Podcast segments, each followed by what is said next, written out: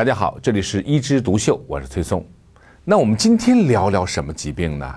我们先来看四个人的照片儿，分别是鲁迅、雪莱、肖邦，还有一个是虚构的书中的人物林黛玉。但是他们有一个共同的特点，都是肺结核的患者。所以啊，咱们今天聊的就是结核病。尤其是肺结核，也许你会说，你现在说的这个事儿是不是太久远了？我们现在还有肺结核吗？哎，确实，我们的生活条件改善了，很多卫生条件改善了，尤其是我们的营养状况改善以后，哎，整个一个肺结核的发病率呢，确实不像以前，而且呢，死亡率是下降了。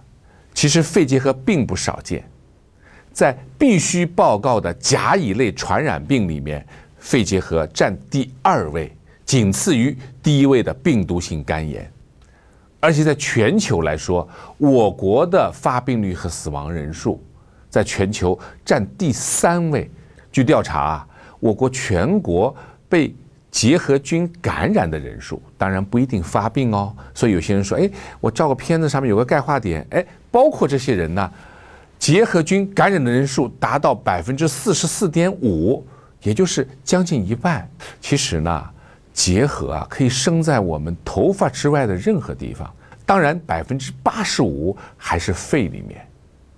其实我们对肺结核的恐惧，主要还是来自于它的传染性，也就是说，其他的结核它只是自己发病。但是肺结核它可以传播。如果说它咳出来的痰里面带有了结核菌，那就会传播。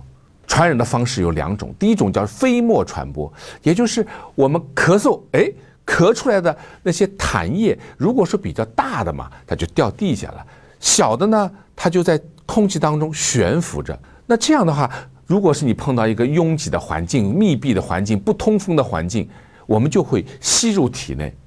而吸入体内，如果你抵抗力正好在低的时候，哎，你就可能感染肺结核。那当然还有一个不好的习惯，就是随地吐痰。那如果这些吐痰的人里面正好是肺结核，并且痰中带有细菌的人，那么他的痰吐在地上以后，就形成了尘埃传播。这两种传播途径，就是肺结核的主要的传染方式。据统计呀，如果一个没有经过治疗的肺结核患者，那么他一年可以让周边的十到十五个人感染上肺结核。但是也不用怕，不是说你身边的人如果是肺结核都会传染，只有开放性肺结核会传染。什么叫开放性？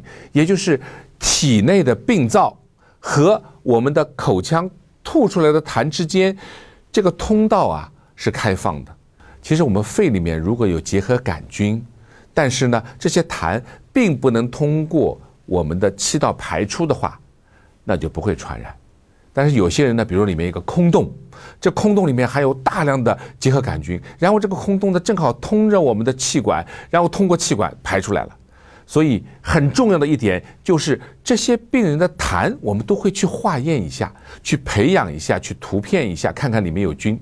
如果有菌的话，那它就是传染源。如果霉菌的话，那么它就没有传染性。所以你就知道了，如果你碰到肺结核，第一件事情是什么？看看痰里面有没有结核杆菌，有的话，我们就把它隔离。但是问题是我们怎么知道自己得了肺结核，或者他人得了肺结核呢？其实挺难的。它最主要的症状就是咳嗽、咳痰呀。所以咳嗽咳痰，如果你超过两周啊，超过三周以上啊，哎，你要想到可能会是这件事儿。但如果说接下来好了，那也没事儿了。如果咳着咳着痰中又带血丝了，哎，那就增加一个得病的砝码。但是单纯的带血丝也不一定啊，那你大叶性肺炎也会啊。有没有发烧？而且是低烧，每天呢？午后啊，晚上啊，哎，就那么几分呐，或者一度啊，但是呢，第二天又有点退了，但第三天又起来了，这样的低烧，每天有一点不严重，又在患肺结核这个疾病的这边呢，又加了一个砝码。如果再加上最后一个症状，那就是怎么吃都会瘦，咳嗽咳痰，带血丝，发低热，消瘦，那就是很有可能得了肺结核。赶紧去医院拍个片子，片子上一看就能知道你是几型的肺结核。如果确诊以后，再做下面做的事情是什么呢？那就是前面说的痰菌的化验，看看你有没有传染性。有传染性，先隔离，这样呢才可以保证不会传染给自己的家人，传染给身边的人。其实也不用怕了，也不是关你一年两年了，只要经过有效治疗，两周以后。我们的痰里面的菌就会消失，也就是传染性两周以后就会消失。但是问题是，结核菌已经比以前狡猾多了，也就是耐药的更多了。所以我们不停的发明抗结核的药，但是又不停的产生耐药性。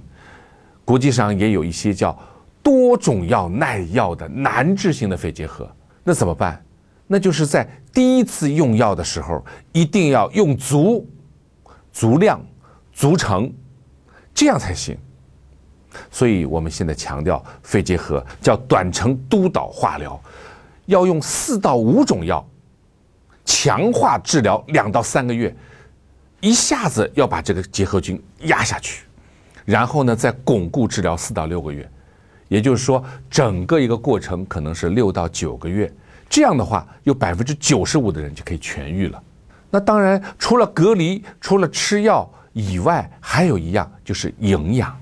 大家以前看影视剧里面，肺结核我们以前叫肺痨病，也就是越来越瘦、越来越瘦，它是一种消耗性疾病。这个时候营养状态如果不好的话，那它对疾病的康复也是不利的。当然，我们如果看过一个影视片。叫茜茜公主，对吗？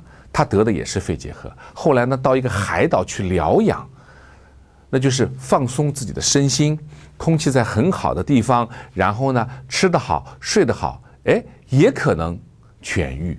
当然，他那时候的结核菌没咱们这时候啊来的厉害。其实啊，作为一个医务工作者啊，能够把一些东西看好，真的不是我们的终极目的。我们是希望。在世界上消灭这些疾病，所以免疫接种是预防很多疾病的一个非常有效的方法。那么肺结核也有它的接种方式，那就是卡加苗。那么大家都对肺结核有抵抗力以后呢，人数越来越少，那么传染源就越来越少。那当自己在加强锻炼、加强营养，易感人群就是那些抵抗力低的、瘦的人群，哎，又少了。那这样又没有传染源、传播途径，又没有易感人群，那么这个疾病不就慢慢的会消失吗？当然没那么简单，因为结核病治疗里面还有一个名词叫复燃，也就是结核的复发。我们就像一个死灰复燃一样，它隐藏的很深很深，就像有些人感染了结核菌，它在你身上潜伏着，当你抵抗力低的时候，它就出来了。所以啊，保护自身，不要生活没有规律，不要老是熬夜，不要把自己透支的太厉害，才是我们对自己最负责的态度。好，那我们今天肺结核就讲到这儿，我们下次接着聊。